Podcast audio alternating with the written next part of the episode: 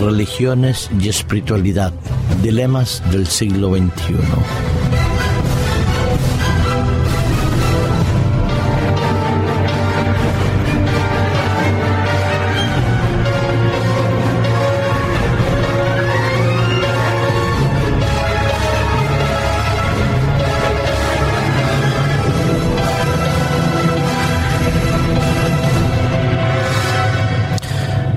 El sistema capitalista es un sistema basado en la obtención de la riqueza, no es un descubrimiento ni una verdad que se acaba de revelar. Todos lo sabemos desde hace mucho tiempo que el sistema capitalista es un sistema que está basado en el capital, en el desarrollo de las fuerzas de producción, en la mejor productividad de la empresa para mejorar, dicen, el mejor nivel de vida del ser humano a través del desarrollo del capitalismo desde el siglo XIX hasta nuestros días, se procuraba que las personas fueran dignas de un salario y que ese salario correspondiera al esfuerzo realizado y a la producción obtenida. Sin embargo, de esa teoría a la realidad hay un mundo de diferencia. Las riquezas que se han ido generando han sido, como dicen algunos economistas, fundamentadas en un crecimiento económico basado en una insatisfacción global y social. Lo que se trata de buscar a través del desarrollo económico y del consumo es aumentar el capital de unos pocos en detrimento de muchos otros. Cuando Karl Marx escribió el famoso libro y que tan denostado, criticado y a veces mal utilizado el capital, hablaba del peligro del capitalismo y de lo que correspondería a ese desarrollo de las plusvalías que podría producir un enriquecimiento tan desmesurado que era necesario romper con ello. De él, de Carlos Marx, hay una cita que fue siempre mal utilizada y que muchos de nosotros la conocemos. Quizás es la cita más manipulada en la historia de la sociedad contemporánea. Es cuando Carlos Marx dice que dijo que la religión era el opio del pueblo. En realidad, Carlos Marx escribía esa frase en un pensamiento mucho más completo en un libro llamado Contribución a la crítica de la filosofía del derecho de Hegel. Él hablaba en ese momento que la miseria religiosa es a la vez la expresión de la miseria real y la protesta contra la miseria real. Y es cuando, en aquel momento, él mencionaba que la religión era un suspiro de la criatura oprimida en el sentimiento de un mundo sin corazón, el espíritu de una situación sin alma, es el opio del pueblo, es decir, está hablando de la sensación de tristeza, de frustración y de la pérdida de la felicidad a través de un enriquecimiento del capitalista o del dueño de la empresa. Hay una analista eh, socioeconómica, Patricia Burdengen, que reconoce que el capitalismo afecta al medio ambiente, afecta también no solo al cambio climático, sino a esta percepción de la vida. Nos enriquecemos en una filosofía inconsciente que persigue la obtención del lucro a costa de la supervivencia del planeta.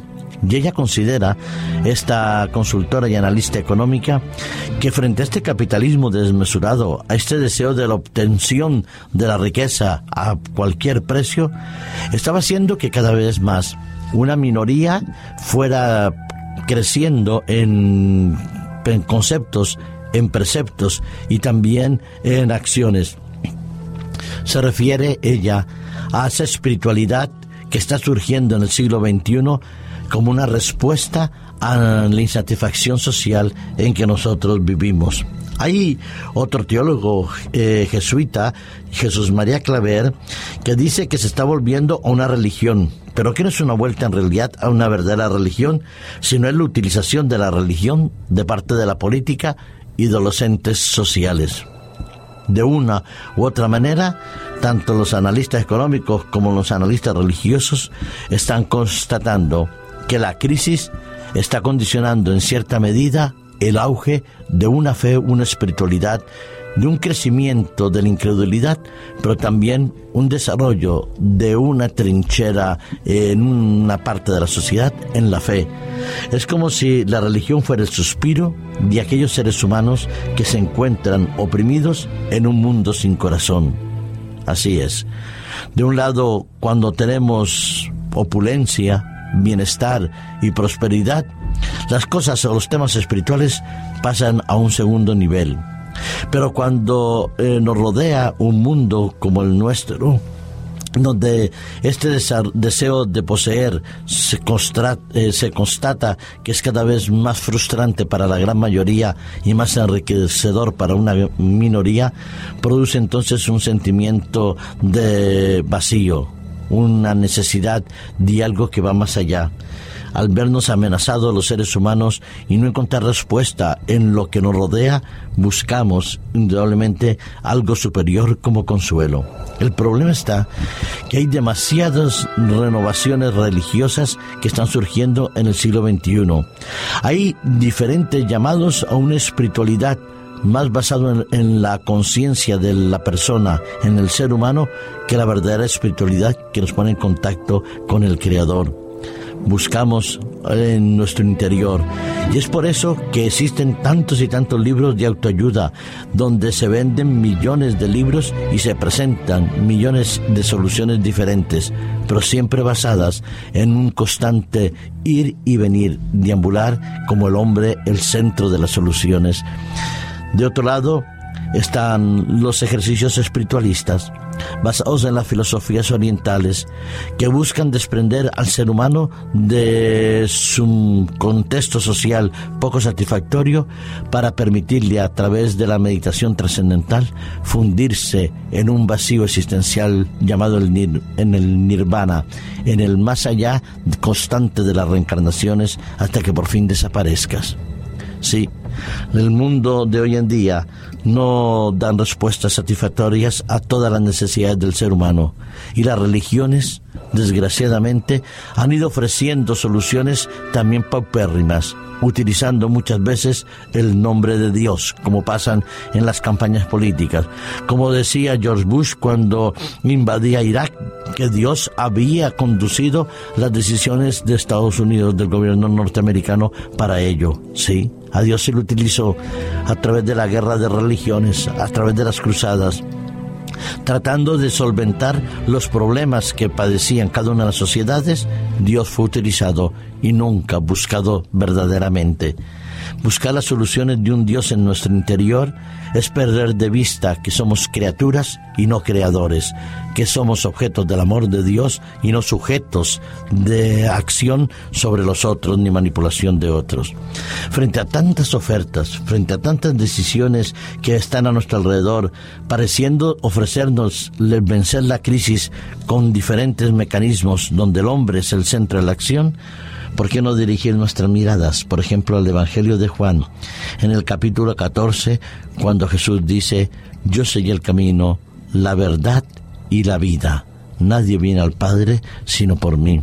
Sí, efectivamente, debemos encontrar ese camino que nos conduce hacia el Padre y que nos lleva a la solución definitiva de todos los males del ser humano. Debemos, eh, debemos encontrarnos con el Jesús histórico, con el Jesús bíblico, con el Jesús profético, con el Jesús revelado. No buscar soluciones de una u otra manera en filosofías que nos apartan de ese camino, de esa verdad y de esa vida. Que los problemas existen, sí existen, que existirán hasta el día que Cristo venga, eso es verdad.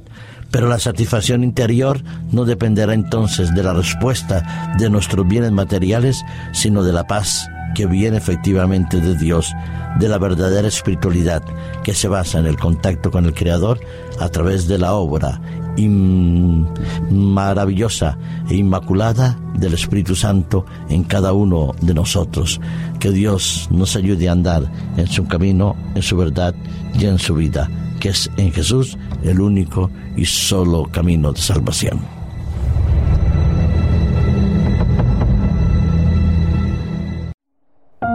Producido por hopmedia.es